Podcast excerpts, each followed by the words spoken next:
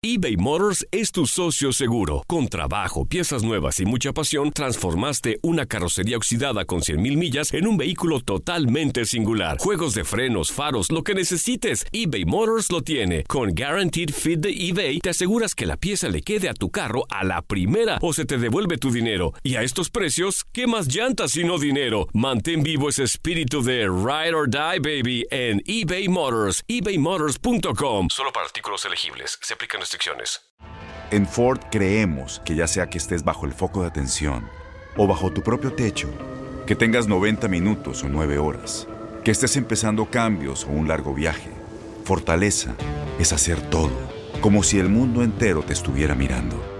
Presentamos la nueva Ford F150 2024. Fuerza así de inteligente solo puede ser F150. Construida con orgullo Ford. Fuerza Ford. Aloha mamá, ¿dónde andas? Seguro de compras. Tengo mucho que contarte. Hawái es increíble. He estado de un lado a otro con mi unidad. Todos son súper talentosos. Ya reparamos otro helicóptero Blackhawk y oficialmente formamos nuestro equipo de fútbol. Para la próxima te cuento cómo voy con el surf y me cuentas qué te pareció el podcast que te compartí, ¿ok? Te quiero mucho. Be All You Can Be, visitando goarmy.com diagonal español.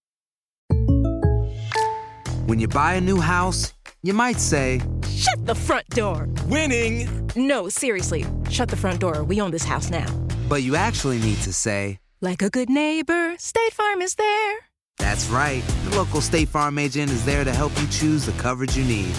Welcome to my crib. no one says that anymore, but I don't care. So just remember, like a good neighbor, State Farm is there. State Farm, Bloomington, Illinois. La pasión de los deportes y las notas más relevantes del día, aquí, en lo mejor de tu DN Radio Podcast.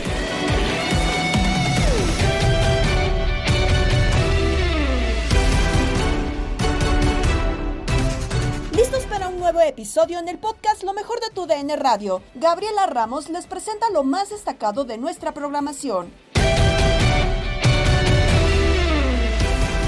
Martín Anselmi y Fernando Gago se enfrentan en la jornada 10 de la Liga MX. ¿Quién puede hacer más por su club? El debate en línea de cuatro con Diego Peña, Gabriel Sainz, Jorge Rubio y Francisco Javier González. Dando un poco de vuelta a todo esto, a, fin de cuentas, la, directiva y creo que parte de la desconfianza que muchos tuvimos para esta, este nuevo proyecto, digamos, de Cruz Azul, es justamente que la directiva se había equivocado muchísimo. Una directiva que no es futbolera, que no conoce, que, que, cometió muchos atropellos desde su llegada en redes sociales, al quitar a Siboldi, una directiva que no dejaba títere con cabeza, de veras se equivocaron muchísimo yo me imagino que no recibían mucha asesoría de, de inicio.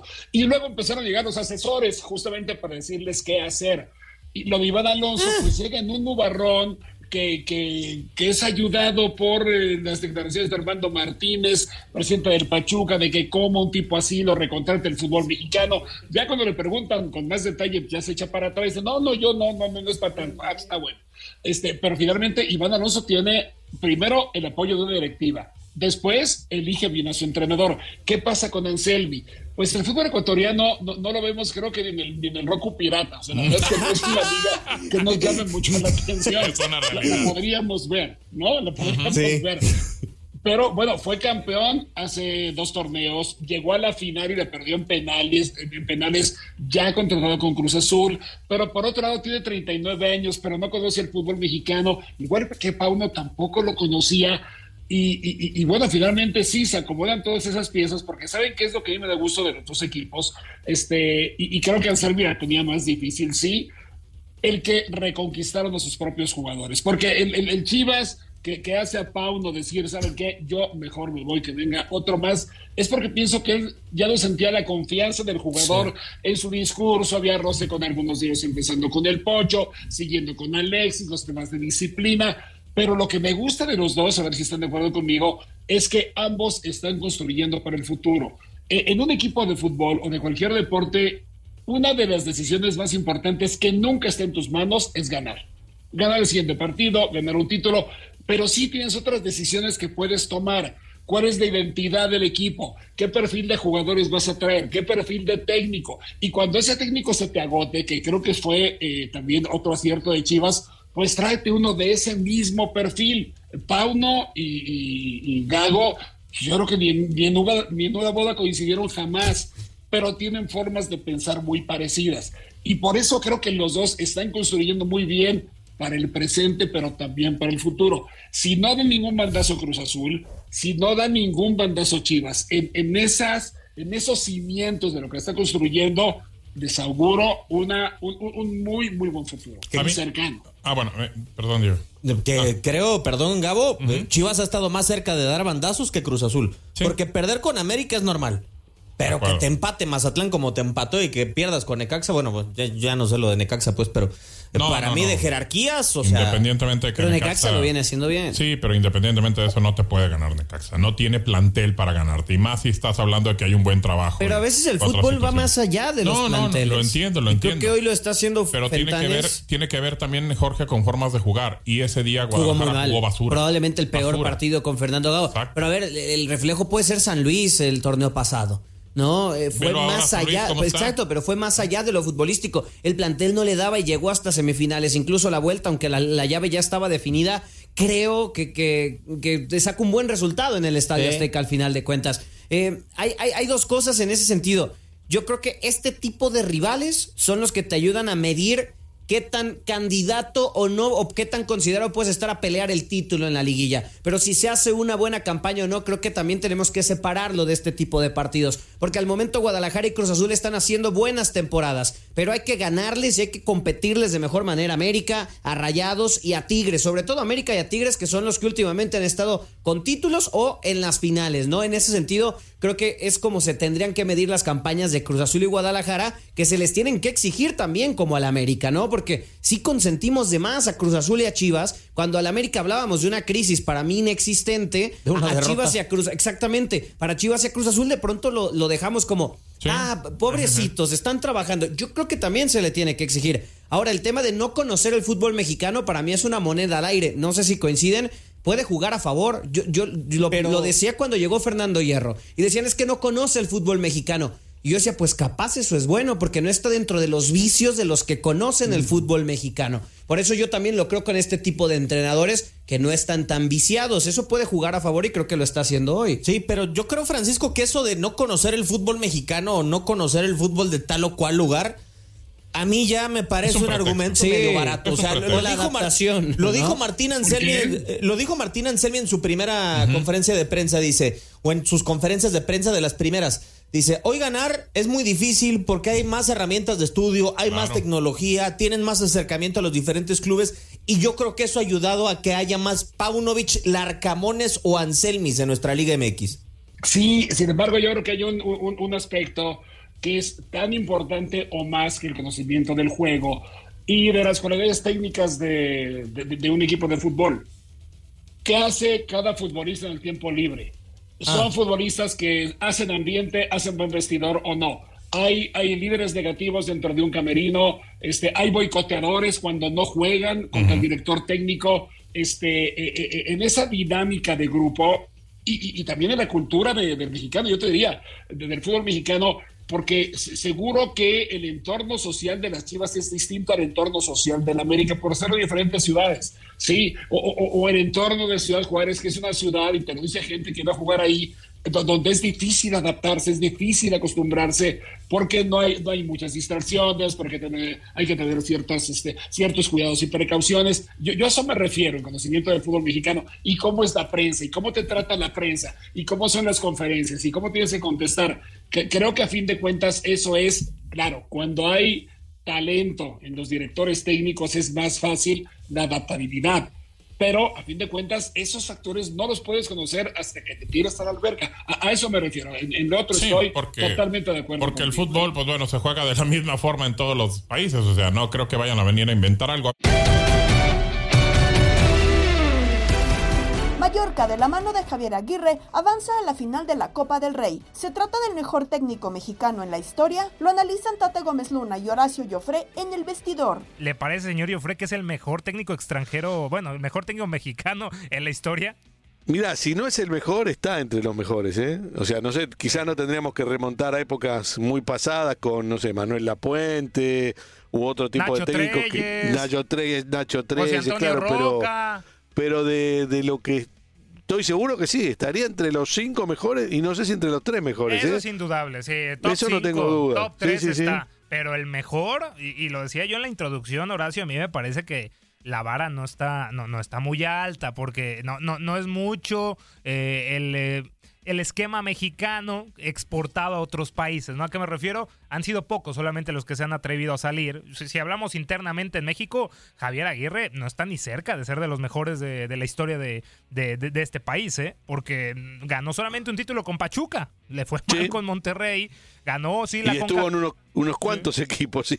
Sí, sí, sí, no le fue bien. Así que en el fútbol interno, no lo sé, yo creo que hay mejores exponentes, hasta me atrevería a decir Miguel Herrera, Enrique Mesa, Víctor Manuel Bucetich, la misma, el mismo Lapuente que mencionabas, Horacio, dentro del fútbol mexicano, ¿eh? sí, sí, sí, hay que englobar todo, porque también cuando hablamos de quién es el mejor futbolista en la historia de México, no, uno Chicharito, otro Hugo Sánchez, otro Rafa Márquez, todos son válidos, pero siempre hay que analizar que Cuauhtémoc Blanco también, eh, el todo, ¿no? Porque en selección, pues es una diferencia al tema del club. Y también en selección, Horacio, no ha conseguido nada Javier Aguirre que no ha conseguido eh, otro otro técnico, ¿no? Como lo hizo estuvo, la Volpe. Estuvo igual que cualquier otro. lo, que hay que reconocerle a Javier es la extensa trayectoria que tiene y que dirigió, porque no solamente estuvo eh, en esta hora con el Mallorca y bien, en el fútbol español, estuvo con Egipto, estuvo con Japón. O sea, claro, estuvo en el Atlético Madrid. O sea, el hombre tiene eh, una cierta trayectoria internacional, cosa que otros técnicos como vos nombraste ahora, no la tienen. Exacto. Y, no la tienen. Eso es un Eso me parece que es a favor, claro, de Javier. Sí, sí, sí, totalmente, totalmente. Y, y, es ahí donde viene el análisis. Creo que se aventura mucho en ya dar por sentado Javier Aguirre, el mejor técnico en la historia de, de México. Sí, pero ¿en qué? ¿En salir a, Europa? ¿Salir al extranjero? Sin duda, lo es. Sí, ahí sí, seguro. En, triunfos, no lo sé. Locales, en locales no. Y como selección, Tampoco, porque bueno, pero en selección eh, está a la par de muchos que no han llegado tan, tan, tan, lejos tampoco. Está, está siempre con eh, Juan Carlos Osorio, no está con el Tata, bendito Dios, porque no avanzamos de grupos con él. Eh, está con Ricardo Antonio Lavolpe. Penal para México. Con, Miguel Herrera, está obviamente con Manuel Lapuente, está con, con, todos los técnicos que han llegado ahí, ¿no? Al, al cuarto partido. En la historia de la selección mexicana. Así que no, no es tan difícil, es difícil ser el mejor técnico en la historia de México, ¿eh? También, yo creo que, eh, no sé, Horacio, qué pienses, la vara, y lo vuelvo a decir, la vara no está muy alta, porque si yo te pregunto, a ver, Horacio, ¿quién es el mejor técnico en la historia de Argentina en su fútbol? No, no, no te vas a poner, vas a pensar muchísimos nombres. Tienes muchos, ejemplos. Claro, y, te, puedo nombrar lo, del campeonato del mundo. Claro, Bilardo, Menotti. Bilardo, Menotti, Scaloni, ahora, claro. Claro, Sí, sí, ahí ya tenés tres, mira. ¿Quién, me vas a decir, Horacio? Si yo te pregunto, porque hay muchos argumentos, hay muchos éxitos del lado de, los argentinos para decir quién es el mejor técnico en su historia. Así que también hay que ser un tanto eh, sinceros al decir que la vara para ser el mejor técnico en México no está muy alta. Y, estar Lo que pasa en el que local te, lleva muy. Javier creo, Javier creo que ya es como que además está mm, asentado en España, ¿no? Es muy difícil que Javier se vaya de España. Eh, ahora con el Mallorca está peleando a, brazo tendido, tiene una lucha sin cuartel por, por no iniciar el descenso, que lo viene haciendo durante varios años, ahora la Copa del Rey. O sea, creo que él no se va a ir de España lo, único que se podría ir de España es para volver a dirigir la selección mexicana. Y no sé si están sus planes, ¿eh? No sé. No, yo creo que ya dos, eh, ya, ya, estando dos veces y en dos mundiales y llegar a, donde mismo y, con el fracaso que fue ser eliminado por Estados Unidos, ¿eh? O es Estados Unidos en el 2002. Eso creo que le quedó como, como asterisco a Javier. Claro, porque en los dos casos llegó como bomberazo, ¿eh? Llegó para el Mundial de Sudáfrica, llegó para el Mundial de Corea y Japón, y en los dos fue eliminado, ¿no? En Sudáfrica con, con, el robo que nos hizo Argentina eh, con esos fuera de lugar. Y, con contra Estados Unidos porque México se agrandó, ¿no? ¿Te acuerdas, Horacio, que se decía, no, ya contra Alemania, ¿cómo nos irá contra Alemania ya en los cuartos de final? Lo daban por ganado ese partido y pensando en Alemania ya, sí, es verdad, es verdad. ¡Pum! Golpe, se le cayó. Afuera. Y uno de los fracasos más grandes en la historia de la selección mexicana lo tiene Javier Aguirre. Así que vamos a replantear la, la definición. Mejor técnico mexicano, Salvador, sin duda salvó a los Asuna, salvó al, Zaragoza, salvó al Mallorca, regresó al Atlético de Madrid a competencias internacionales cuando los dirigió y los puso en el cuarto lugar de la Liga Española. Sin duda, pero cuando me decías también, Horacio, Egipto, Japón, ¿qué pasó con él en Japón y en Egipto? Tenemos las reacciones del Vasco tras su pase a la final de la Copa del Rey. Red Bull absuelve a su director por mala conducta. Las novedades del deporte blanco y más con Mafer Alonso en Contacto Deportivo. Copa del Rey, semifinales, vuelta y ayer martes 27 la Real Sociedad y Mallorca empataron a uno. Después de estar empatados también en el global, Mallorca avanzó 5-4 desde los 11 pasos. Y así, Javier Aguirre de nueva cuenta está en una final de esta Copa del Rey de España. Habla precisamente de esto al término del partido. Sabíamos que, el típico partido que tiene muchas cosas por ganar y, muy poquito por perder. Si te ganan hoy, pues es normal que te ganen. Fueron campeones hace poco también. Fue un orgullo, evidentemente, con esos, esos eh, colegas. Desde luego, llevamos dos años aquí y creo que nos ha Hablo en plural por, por el cuerpo técnico. Nos ha aceptado la gente bien, nos ha apoyado siempre desde que empezamos. Y bueno, es una manera de, devolverles el cariño que nos da la afición. Yo, yo así lo veo. Yo decía que la gente en la calle, a mí por lo menos siempre me, me decía suerte y ánimo, me da fuerza. Entonces, hoy de alguna suerte creo que se van contentos a casa, los que lo desde acá estarán, ser una buena noche y, y mañana ya pensar en, en la liga. No sé si me crean o no, pero no ensayamos penaltis lo anotamos en nuestro programa día a día, lo teníamos y por alguna razón llovió, había viento, ya se fue el otro, eh, aquel no sé qué, por lo que sea, no tiramos penaltis. Entonces, no estaba ese escenario contemplado. Y cuando preguntas y todos quieren tirar, sabes que, que la cosa va bien. Estábamos preparados, ¿eh? realmente no estamos acostumbrados a jugar finales ni muchísimo menos. Tenerlo tan cerca, no hubo necesidad de incidir en la importancia del partido y ellos sabían que puede haber un antes y un después de este partido, ¿no? Para, para sus carreras deportivas inclusive, ¿no?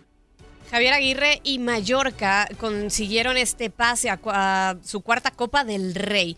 Eh, en la historia de la institución. La primera en más de 20 años y la afición recibió al director técnico mexicano y al cuadro Bermellón como héroes tras su llegada a Sunmoix para continuar con su trabajo. Ahora Mallorca prepara su partido del próximo domingo 3 de marzo frente al Girona en su lucha por la permanencia en la primera división de la liga donde marcha en el sitio 16 con 24 puntos, 6 de ventaja sobre la zona de descenso donde aparece Cádiz. El día de mañana, Athletic Club y Atlético de Madrid juegan la semifinal vuelta para mm, llegar a este compromiso contra el equipo de Javier Aguirre. Más información la puedes seguir a través de tudnradio.com.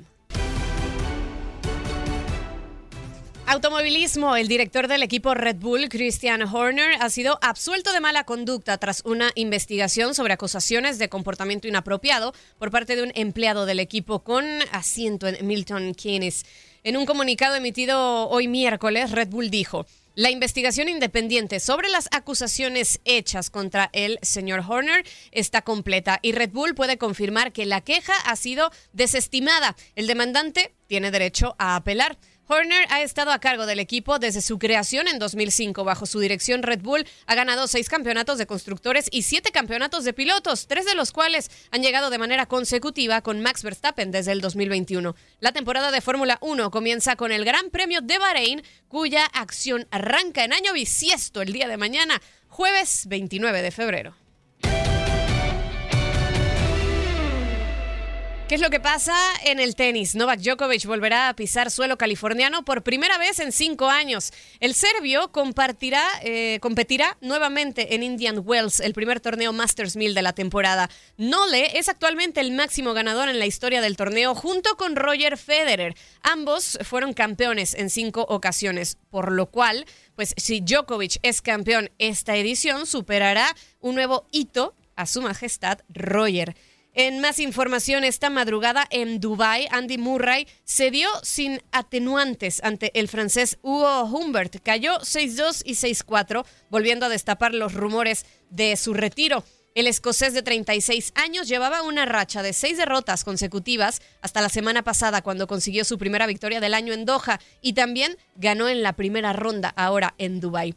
¿Y qué es lo que está pasando en México? Tras el huracán Otis, la ciudad de Acapulco recibió una noticia muy esperanzadora y es que Estefanos Sistipas confirmó que donará mil dólares por cada ace conectado durante su estadía en el ATP 500 de este abierto mexicano. El griego se estrenó sin inconvenientes y derrotó 6-3 y 6-4 a Román Satwilin. Por otro lado, el favorito, Alexander Zverev, sorprendió a propios y extraños tras caer ante su compatriota Daniel Altmaier 6-3. 6-3 y 6-3. En el sexto juego del primer set, Altimer sacó provecho de un pésimo juego de servicio de Sasha y bueno, se pudo recuperar en el segundo set, pero en el tercero el sembrado 58 de la ATP hizo mucho daño con su derecha, logró un quiebre en el segundo juego y salvó cinco puntos de rotura para ganar.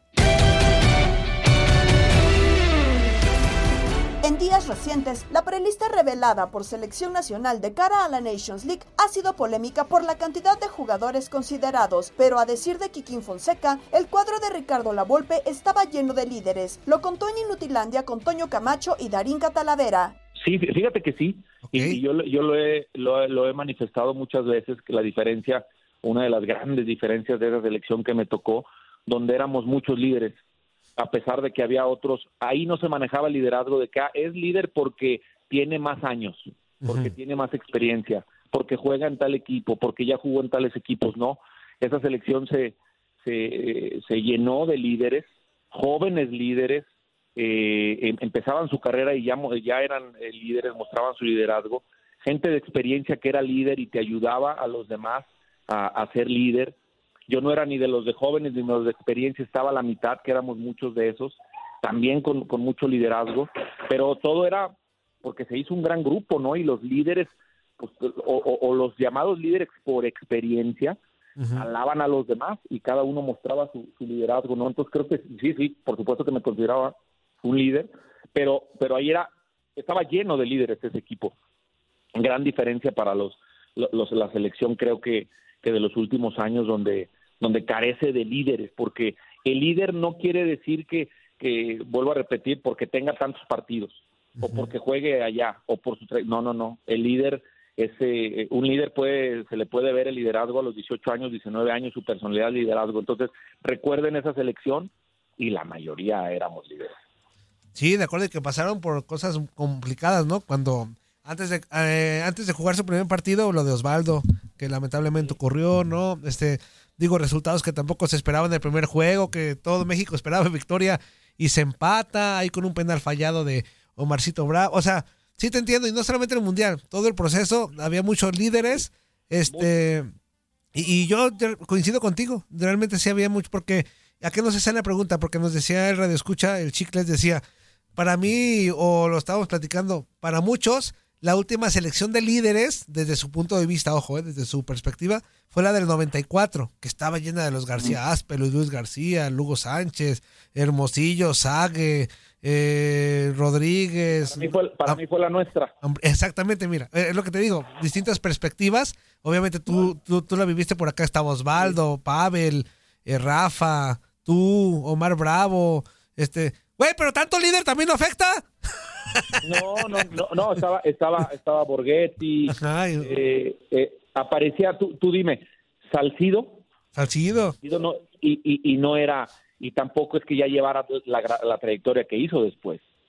Estaba, estaba Torrado, o sea, estaba muchos, mucha gente que, que ya mostraba su liderazgo. Por eso digo, se, tiene que trabajar mucho desde fuerzas básicas con los jóvenes para, pues para, para resaltar ese, ese liderazgo. La mayoría, eh, yo creo que todos podemos ser líderes o todos tenemos un liderazgo, pero a lo mejor hay que, hay que buscar la manera de, de que aflore ese, ese liderazgo, ¿no? Sí, a lo mejor aquella selección para muchos va, ah, no, pues a lo mejor tenía dos, tres líderes más, o, puedes decir, esa, esa puede ser la opinión, pero para mí la selección, la última selección de, de, de, grandes líderes fue la que me tocó a mí, también esa, también esa era de grandes líderes, pero bueno, esa fue anterior a la que me toca a mí, pero son puntos de vista, ¿no? A mí me tocó vivirla ahí adentro y yo veía el liderazgo de cada uno de los, de los compañeros.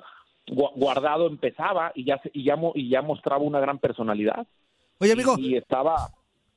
Sí. Pero de repente no crees que el liderazgo, la palabra líder, a lo mejor de repente este se malentiende dar y también para que incluirte en el tema de decir, a lo mejor queremos que el líder sea el que grita, ¿no? Y trae la cara así como de, enojo y que escucha el grito. No, pero hay líderes positivos que a lo mejor no te regañan, pero están con un buen ambiente, ¿no? En el grupo y, echando relajo y ¿qué tienes? Otro, otro a lo mejor se preocupa mucho por ¿qué tienes? ¿Qué te pasa? O sea, cada líder con su distinto eh, carácter, ¿no? El que piense que el liderazgo es nada más gritar, pues no sabe lo que es liderazgo. Porque Rafa Márquez, dime, ¿es líder o no? Sí. Jamás era de los que te gritaba.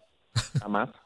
Rafa Márquez era al contrario, muy serio. Claro, pegaba un grito cuando lo tenía que, pegar para ubicar al compañero, para todo, pero al contrario, él era de esos líderes diferentes, un líder más, más introvertido, que te ponía el liderazgo eh, con el ejemplo y con su manera de jugar. y eh, el, el, Todo mundo sabemos, digo, el que no, el que no sabe que hay muchos tipos de líderes, bueno, pues hay que, hay que investigar un poquito más, pero hay muchos líderes que, que no hablan. Estás escuchando el podcast de lo mejor de tu DN Radio, con toda la información del mundo de los deportes. No te vayas, ya regresamos. Tu DN Radio, también en podcast. Vivimos tu pasión.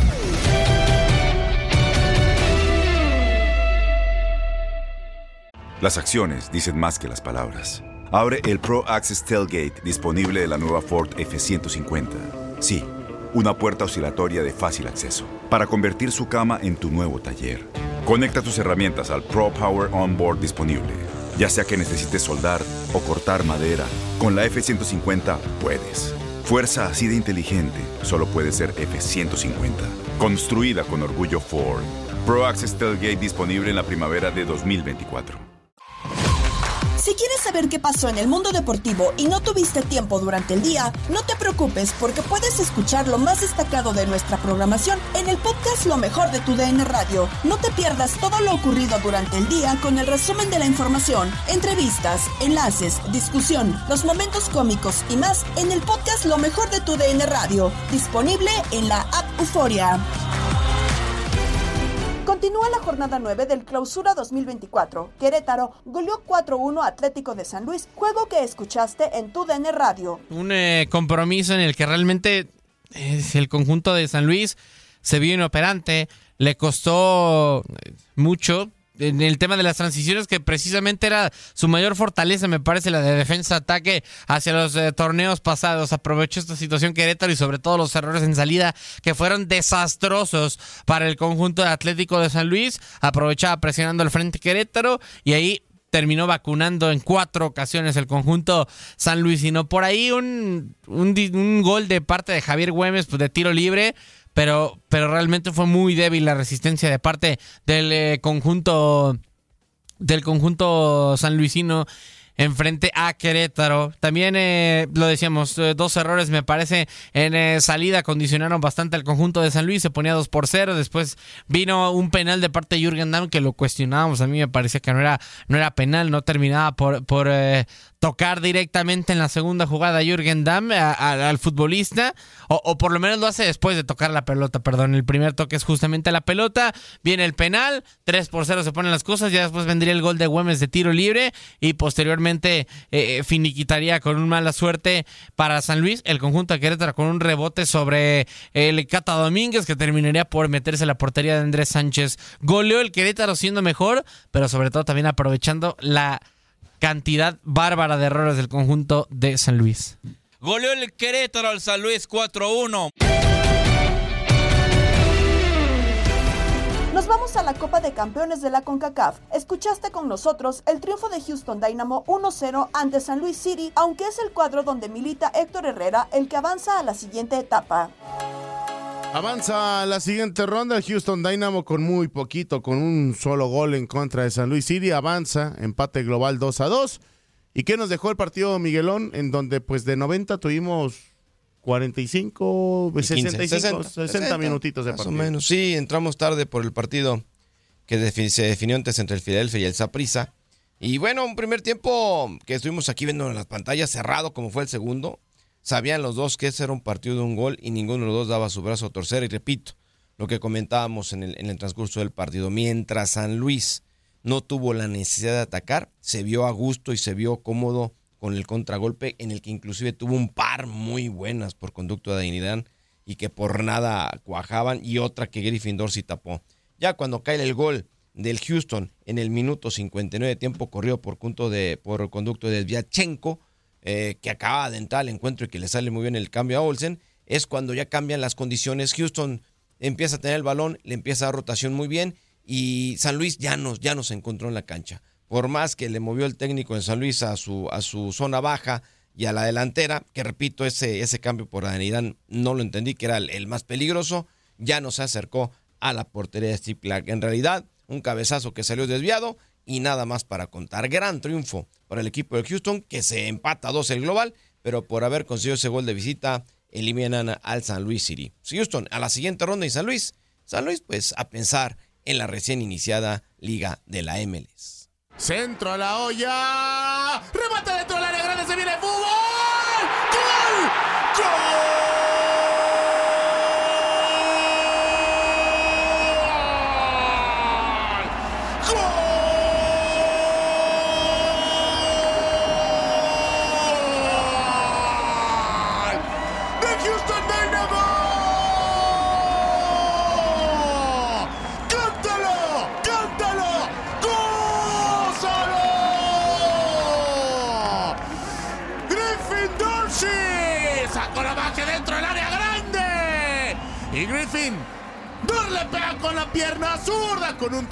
suave. Tan suave que sabemos que esta pelota entra al lado derecho. Se lanza Burki. Y así como en el Dortmund, así también deja entrar las pelotas acá con el San Luis City. Y al 58. Aquí aparece el primer gol del compromiso. Y es para el conjunto del Houston Dynamo. 1 a 0 marcador global está en favor. Empatado. 2 a 2. Orlando City venció 3-1 a Calvary y lo deja fuera mientras que Philadelphia Union y Saprissa empatan a tres goles, pero es el equipo de la MLS el que sigue en la competencia. Y Filadelfia va a jugar contra las Tuzos del Pachuca. Manuel Tata Gómez Luna, ¿qué pasó en el juego? Un partido muy atractivo, muy frenético, de muchos goles desde el minuto 14 cuando hay una falta de Glesnes dentro del área sobre Is vino ya para Adela para cobrar de buena manera para el 1-0 la ventaja les, les sirvió solamente para tres minutos cuando vino Julián Carranza. Parecía que había posición adelantada nunca existió y el VAR le dio el gol por bueno al argentino. Después Quinn Sullivan en una jugada también en contrarrebotes le queda a Quinn Sullivan para empujar el esférico y conseguir el 2 por 1 pero Dos minutos más tarde, Warren Madrigal en un tiro de esquina mete el balón en las redes para poner el 2 a 2 y ya en el segundo tiempo en serie de cambios, en un error de la mano de Glesnes otra vez en tiro libre, vino Mariano Torres para meter el balón al primer poste de la portería de Semle, que la dejó muy desprotegida y así nos íbamos al tiempo extra con el 3 a 2, 5-5 en el global. Y con uno menos porque Elliot se fue expulsado por parte del Philadelphia Union, pero fue Mikael Ure el, eh, el jugador del Union que metió el gol, que le dio el pase a Philadelphia Union a los octavos de final. Viene el centro, el ¡Gol! octavos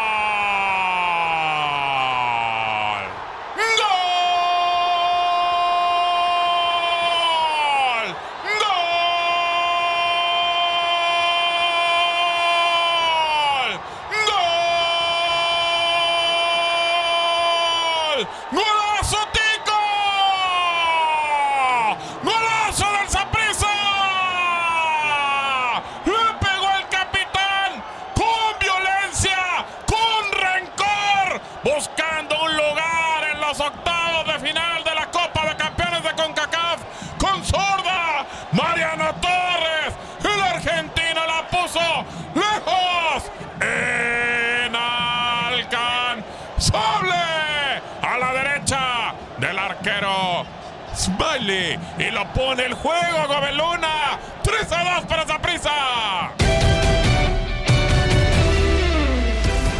La eliminación de la escuadra costarricense fue el tema de discusión en Misión Fútbol con Gabo Sainz, Eduardo Solano y Alexis Padilla. Bueno, venga, platicamos de, este partido. Ayer eh, su servidor estuvo en el juego. Me imagino que los dos vieron eh, el partido de Philadelphia Union. Para mí, al momento es uno de los mejores de la primera ronda creo, si no, si no el mejor. Eh, el partido eh, comienza ganando el conjunto de Filadelfia, después se No, empezó ganando prisa. Perdón, empezó ganando prisa con el penal, tienes toda la razón, discúlpame amigo. Eh, y después uno por uno, después este, bueno, se viene el tema del 2 a 1, 2 a 2, 3 a 2 a prisa hay una roja para el conjunto del Philadelphia Union, para Elliot, y pues parecía que todo el camino se le ponía morado al conjunto de prisa. Y pues no pudieron, aunque metieron a, a Waston eh, como delantero, que falló dos por lo menos muy claras, otros dos eh, travesaños que yo no sé cómo no entró la pelota. De verdad, no, lo entendí cómo no entró la pelota hasta botes extraños. ¿Por qué esa prisa no avanza, Lalo Solano? Bueno, eh, yo tengo mi criterio sobre eso y, sobre el fútbol nuestro centroamericano también, mi querido Gabo, porque vamos a ver, esa desatención que ocurrió cuando se iba, termina el partido, 90 minutos ganó prisa 3-2, nos vamos al, al tema de alargue, nos vamos a la largue y yo pensaría que todo el mundo tiene que entrar totalmente concentrado, metido en el partido. Vamos, esto es como, como la película de Rocky. Tenías al boxeador ahí contra las cuerdas, tenías que liquidarlo.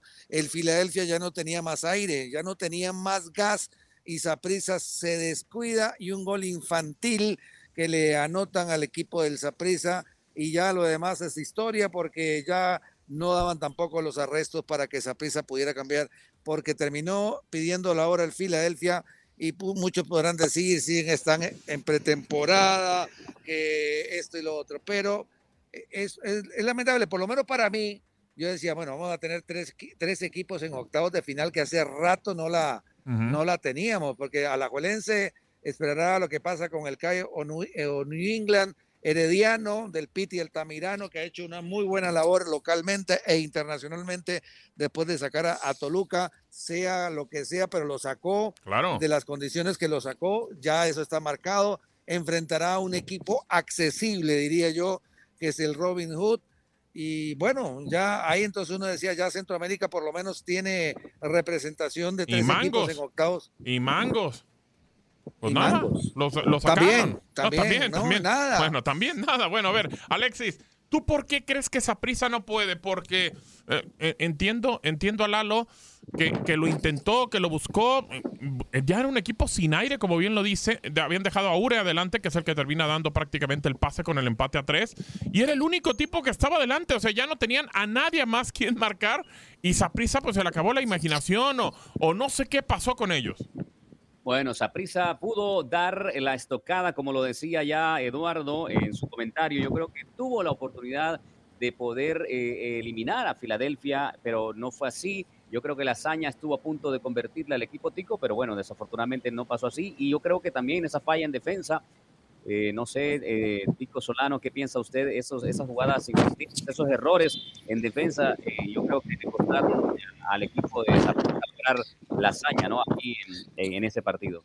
No, y no, y nos pasa a nivel de selección, tenemos ejemplos de Costa Rica. ¿Eh? ¿Se nos fue? Sí, parece que sí, se, nos fue. Pues es que habló, habló de, de Costa Rica y luego, luego como que le entró frío. Sí, sí, sí. El micro que está, está muteado, la lo creo. Bueno, no sé, al final creo que. A ver, a ver si puede regresar. Pero bueno, a ver, creo que vendrá, vendrá lo mejor, Alexis, porque vienen los octavos de final y bueno, ahí vamos a ver realmente, o hasta los cuartos, ya vamos a empezar a definir quiénes están para campeón. Así es, mi querido eh, Gabo, eh, mientras recuperamos ahí a, Eduardo el Tico Solano, que creo que, está ahí este Eduardo eh, tratando de reincorporarse acá a la transmisión. Sí, yo creo que es importante hablar de este partido, pero Costa Rica con sus equipos demuestra que tiene buena condición y que son capaces inclusive de lograr eh, hazañas que, en el fútbol son muy importantes. Así que todavía no, no tenemos la, bueno, a, mi querido Gabo, estamos contigo ahí. Sí, aquí estoy, aquí estoy, aquí estoy. Perfecto. Entonces hablamos de este partido que ha sido importante y queremos, este, pues nada, comentar de que estuvo nada más el equipo de Saprissa de Costa Rica eh, yo creo que deja un buen sabor. Yo creo que la afición de Costa Rica, por lo menos en, entiendo yo que con este partido también que se vio el equipo, creo que eh, hay un buen sabor ahí en la, en la prensa tica y también en la afición de esa prisa. A ver, eh, los partidos que faltan, ya nada más para definir, el New England Revolution, que le va ganando 1 por 0 al Independiente de la Chorrera. también otro de los partidos que falta es el conjunto del Cincinnati contra el Cavalier y el Nashville contra el Moca. Esos son eh, los partidos que faltan para el día de hoy, Cincinnati Cavalier y Nashville contra Moca. Para el día de mañana, New England Revolution va a jugar contra el conjunto del Independiente de la Chorrera. Los octavos de final que ya están definidos y que no para, ¿eh? No es de que, ah, pues eh, a ver si el próximo mimingo, a ver si para el próximo mes. No, no, no. Eh, se juega la siguiente semana. Del 5 al 7 de marzo las idas y del 12 al 14 de marzo los partidos de vuelta. Pachuca contra Philadelphia Union, Robin Hood contra Herediano, ya partidos definidos. América contra Guadalajara, duelo de mexicanos que por, lo menos los mexicanos y los de Estados Unidos ya tendrían asegurado un equipo en los cuartos de final. El que salga de esta serie va a avanzar a los cuartos directo y obviamente sería pues, ya un equipo mexicano. También el Columbus Crew contra el Houston Dynamo asegurarían ya un equipo eh, de los Estados Unidos del MLS en los cuartos de final. Tigres contra Orlando City y espera rival Inter Miami, Monterrey y el conjunto de Alajuelense. Después del debut de Shohei Otani, su compatriota Yoshinobu Yamamoto se estrenó de manera dominante con Dodgers y así nos cuentan el Beto Ferreiro y Luis Quiñones en Desde el Diamante. Debutó Yaroldi Chapman en el día de su cumpleaños en el Sprint Training de Grandes Ligas. Lo vimos ya con esta actuación que mencionábamos, tres ponches, permitió un jonrón, pero debutó también Yoshinobu Yamamoto. Después del debut de Shohei Otani ayer con su cuadrangular, hoy Yamamoto, tal y como estaba previsto, lanzando dos entradas completas contra los Rangers de Texas. Propinó tres ponches y permitió solamente un imparable en esta actuación monticular. 19 lanzamientos de Yamamoto, 16 de ellos en la zona de strike. En el primer inning ponchó a Marcus Simeon, luego permitió un sencillo de Ivan Carter y dominó en doble play a White Langford. En el segundo inning ponchó a Nathaniel Lowe con el famoso splitter, obligó a Jonah Haim a fallar ante el primer lanzamiento del turno y dominó al dominicano Leody Taveras también con ponche, otra vez con el splitter a 91 millas por hora. Y lo tira Beto de una manera que confunde, que engaña, que además está prácticamente cantado que lo va a tirar. Y aún así lo fallan los bateadores, ¿eh? Es que ya lo habíamos visto en el Clásico Mundial. Acuérdate que Yamamoto tuvimos ahí en el estadio de los Marlins, en el Lone Depot Park, la posibilidad de verlo en el Clásico y sabíamos el repertorio que tenía. Al final se fue habiendo lanzado 11 rectas de 4 costuras entre 94 y 96 millas. También lanzó 3 curvas, todas en strikes. Eh, la splitter y el cutter, es decir, la recta cortada. Estamos hablando entonces, fíjate, splitter, recta cortada, recta de cuatro costuras, la curva. Y una cosa que yo siempre digo, no es la cantidad de lanzamientos, es la calidad de los lanzamientos. Porque muchas veces tú ves a un pitcher y cuando lees el repertorio consiste en seis diferentes lanzamientos. Pero si tú no tienes por lo menos de esos seis, dos clase A, es decir, dos lanzamientos de verdad de puntería, de 100 puntos, usted no va a ningún lugar, ¿eh? No es la cantidad, es la calidad de su lanzamiento. 325 millones de dólares por 12 años, sin lanzar todavía en un juego de grandes ligas, ¿eh? Y ya tiene ese contrato Yoshinobu Yamamoto. De ahí que las miradas estén sobre él, como estuvieron hoy para este debut. Y hoy me preguntaban hace un rato, ¿es Yamamoto el que sustituye a Otani en esa rotación? No, no. Otani tiene su puesto al seguro de aquí a 10 años cuando pueda lanzar para el año que viene o cuando sea. Yamamoto igual lo vamos a ver en esa rotación abridora de los Dodgers por una década probablemente. Y si esos dos brazos, Beto, se mantienen en salud, Yamamoto, Otani, dos brazos japoneses dentro de los Dodgers a largo plazo, cuidado, ¿eh? Cuidado. No, no, es que esa es la idea. La idea es tan pronto como no en esta temporada, sabemos, ¿no? En la próxima temporada poder contar con, con los dos. Y serían, sin temor a equivocarme, el 1-2 de la rotación. Pero fíjate lo de estos Dodgers. Estamos hablando de Yamamoto. Pero ellos consiguieron a Tyler Glasnow, proveniente de los Reyes de Tampa Bay en aquel cambio. Es decir, tú tienes a Yamamoto, tú tienes a Tyler Glasnow, tú tienes a Bobby Miller, James Paxton, como los cuatro lanzadores hoy de... No sé quién sería el quinto de esa rotación, pero esos cuatro hoy en la, en la rotación de los, de los Dodgers. Justamente hoy me volvieron a hacer la pregunta sobre los, eh, los Bravos de Atlanta y los Dodgers de Los Ángeles y el trío y todo esto. Hice un video sobre eso que lo puse ahí en mi canal de YouTube, en Beto Ferreiro Deportes. Porque esto, vivimos de las comparaciones y, y yo te decía los otros días aquí que yo si alguien me dice, Quiñones, que, los Bravos de Atlanta es un mejor equipo que los Dodgers, hay argumentos sólidos para, para afirmarlo. ¿eh? Pero los dos para mí son, no sé, yo no veo a un conjunto, y sé que Filadelfia está fuerte, que los Mets están fuertes, el respeto que hay que dar a los Diamondbacks de Arizona por haber llegado a la Serie Mundial, pero es Dodgers Atlanta, Atlanta o Dodgers, y en esa, en, en cualquier posición que usted, que usted me lo ponga, ¿eh? son para mí, no sé, Atlanta, Dodgers, Dodgers y Atlanta y después los equipos que te mencioné. Eh, Beto, el otro brazo ahí es Clayton Kershaw, que está firmando contratos cortos. Eh, todavía también ver, ¿no? En definitiva, eh, ¿qué puede, en qué condiciones eh, pueden, pueden, puede estar Clayton Kershaw en esta temporada y en su futuro. Pero ellos, ellos firmaron, o sea, me refiero a los Dodgers con Clayton Kershaw recientemente por una temporada con opción del jugador para el 2025. Entonces es otro brazo que está ahí, que depende también la calidad que tenga el veterano zurdo ¿no? y el nivel de salud que pueda mantener. Para cerrar, locura. Pedro Antonio Flores, Octavio Rivero y Darín Catalavera presentan datos de los juegos Tigres Bravos y Cholos Rayados en la fecha 9. Es cumpleaños 80 de Steve Meyer, el 29 para Randy Arozarena y el 25 para Luka Doncic. Tal día como hoy, en 1940, se transmite el primer partido de básquetbol por televisión y en 1904 se funda Benfica. Pintamos toda la casa y sin dejar caer una sola gota de pintura que no sea. ¿Qué es eso? El dato random. Pues aquí estoy, eh, yo mero. Ahí está, Eh. Peter. Nomás-. ¿Y si se trajo sus apuntes o no? Pues, eh, eh, me están diciendo que pues, eh, hoy por la noche va a jugar los Tigres, ¿verdad? Sí, sí, sí. Y van a enfrentar al Juárez. Ajá. Hijo de las hijos, ya si no le ganan al Juárez, ¿verdad? No, sí, le- le- Pues está completamente del lado de los Tigres, digo yo, ¿ve? Nunca han perdido con los fronterizos. Miren, nueve partidos de los Tigres mm, han ganado seis eh, y solo han empatado, pues nomás en tres, oiga, pero pues nunca han perdido. Oiga. Iré jugando en Monterrey los Bravos de Juárez, pues no le meten gol a los Tigres desde el 24 de octubre del 2020 cuando igualaron a un tanto. En total Tigres ha marcado 17 goles por solo 9 en contra, miren nomás. La peor goleada tampoco estuvo tan grave. A ver, Calmantes Montes. Fue de 3 por 0 en Monterrey el 6 de noviembre, pero del 2021. Ahí están los datos para que le chequen.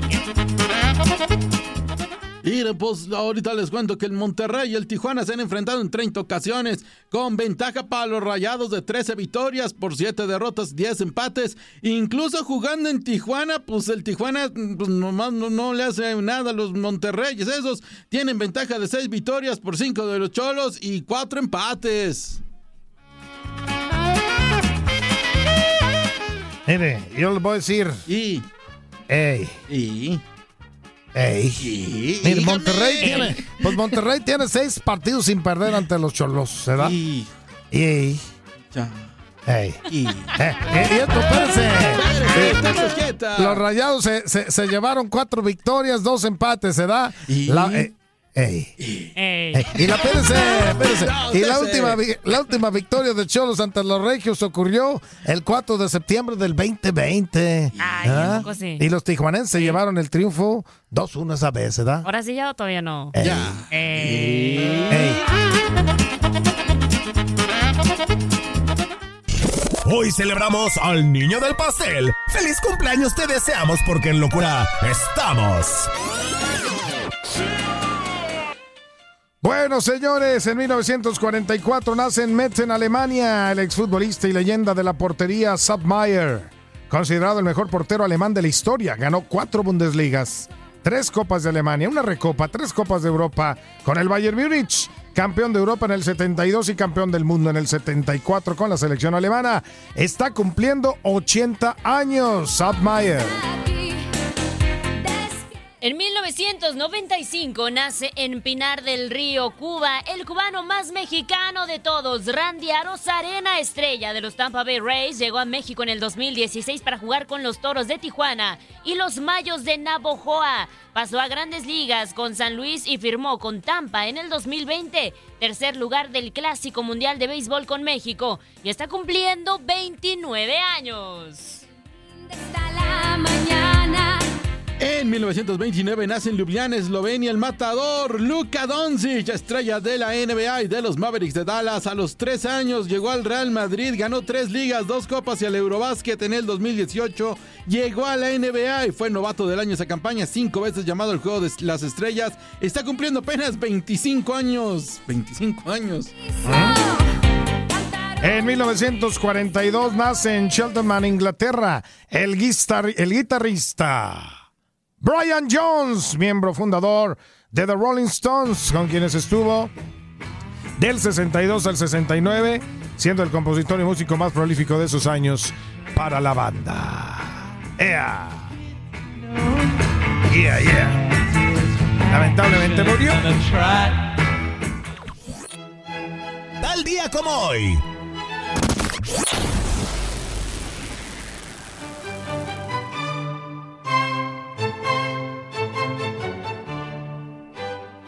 En 1904 se funda en la ciudad de Lisboa el Club Benfica, el más grande de Portugal y cuna de leyendas como Eusebio, ganadores de 83 trofeos en el fútbol portugués, que incluyen 38 ligas, 26 copas y 7 supercopas, entre otros, dos veces campeones de Europa. Aparece rankeado en el puesto 12 en la lista de los mejores clubes del siglo XX. En 1940 se transmite por primera vez en la historia un partido de básquetbol por televisión. La sede fue Madison Square Garden de New York y el duelo se vio en la pantalla chica. Fue entre la Universidad de Fordham y la Universidad de Pittsburgh. La NBC lo transmitió y Pittsburgh ganó con 57 a 37. En el 2010 se realiza la ceremonia de clausura de los Juegos Olímpicos de Invierno en Vancouver, Canadá. 2.626 atletas se presentaron en 86 disciplinas. Canadá se llevó el primer lugar en el medallero con 14 preseas de oro, seguido por Alemania con 10. Y Estados Unidos se quedó en el tercer lugar con 9 medallas de oro. En 1984, durante la entrega anual de los Grammys, Michael Jackson es el gran ganador, imponiendo récord con ocho premios por su álbum Thriller, que se convirtió en el más galardonado hasta que Santana lo empatara casi 30 años después.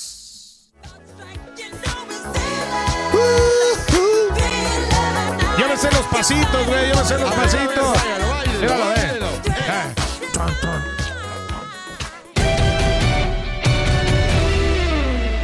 Saludos de Gabriela Ramos. Mañana nos volvemos a escuchar con el nuevo capítulo del podcast Lo mejor de tu DN Radio. Boost Mobile tiene una gran oferta para que aproveches tu reembolso de impuestos al máximo y te mantengas conectado. Al cambiarte a Boost, recibe un 50% de descuento en tu primer mes de datos ilimitados. O, con un plan ilimitado de 40 dólares, llévate un Samsung Galaxy A15 5G por $39.99. Obtén los mejores teléfonos en las redes 5G más grandes del país. Con Boost Mobile, cambiarse es fácil. Solo visita boostmobile.com. Boost Mobile, sin miedo al éxito. Para clientes nuevos y solamente en línea, requiere AroPay. 50% de descuento en el primer mes requiere un plan de 25 dólares al mes. Aplican otras restricciones. Visita boostmobile.com para detalles.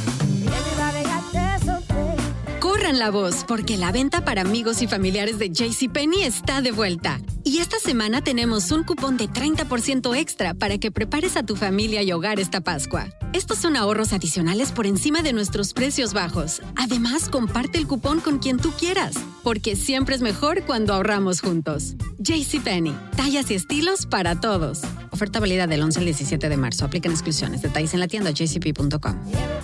Este abril te invitamos a nuestra feria virtual Univisión Contigo rumbo a la universidad. Conéctate virtualmente con representantes de colegios y universidades en la costa este, desde Nueva York a Florida. Aprende sobre ayuda financiera, becas y otros recursos para continuar tu educación. Regístrate para asistir y para la oportunidad de ganar una tableta. Te esperamos en Univisión Contigo rumbo a la universidad del 3 al 9 de abril. Regístrate ya en univision.com diagonal universidad. ¿Sabías que la línea 988 de prevención de suicidio y crisis ahora ofrece opciones de mensaje de texto y chat en español? Si tú o alguien que conoces está pasando por una situación difícil o por una crisis de salud mental, la línea 988 te conecta con ayuda especializada 24 horas al día, 7 días a la semana. Ahora puedes llamar o textear al 988 o visitar la página línea988.org para hablar con un consejero especializado en tu idioma. Hay esperanza. La línea 988 funciona.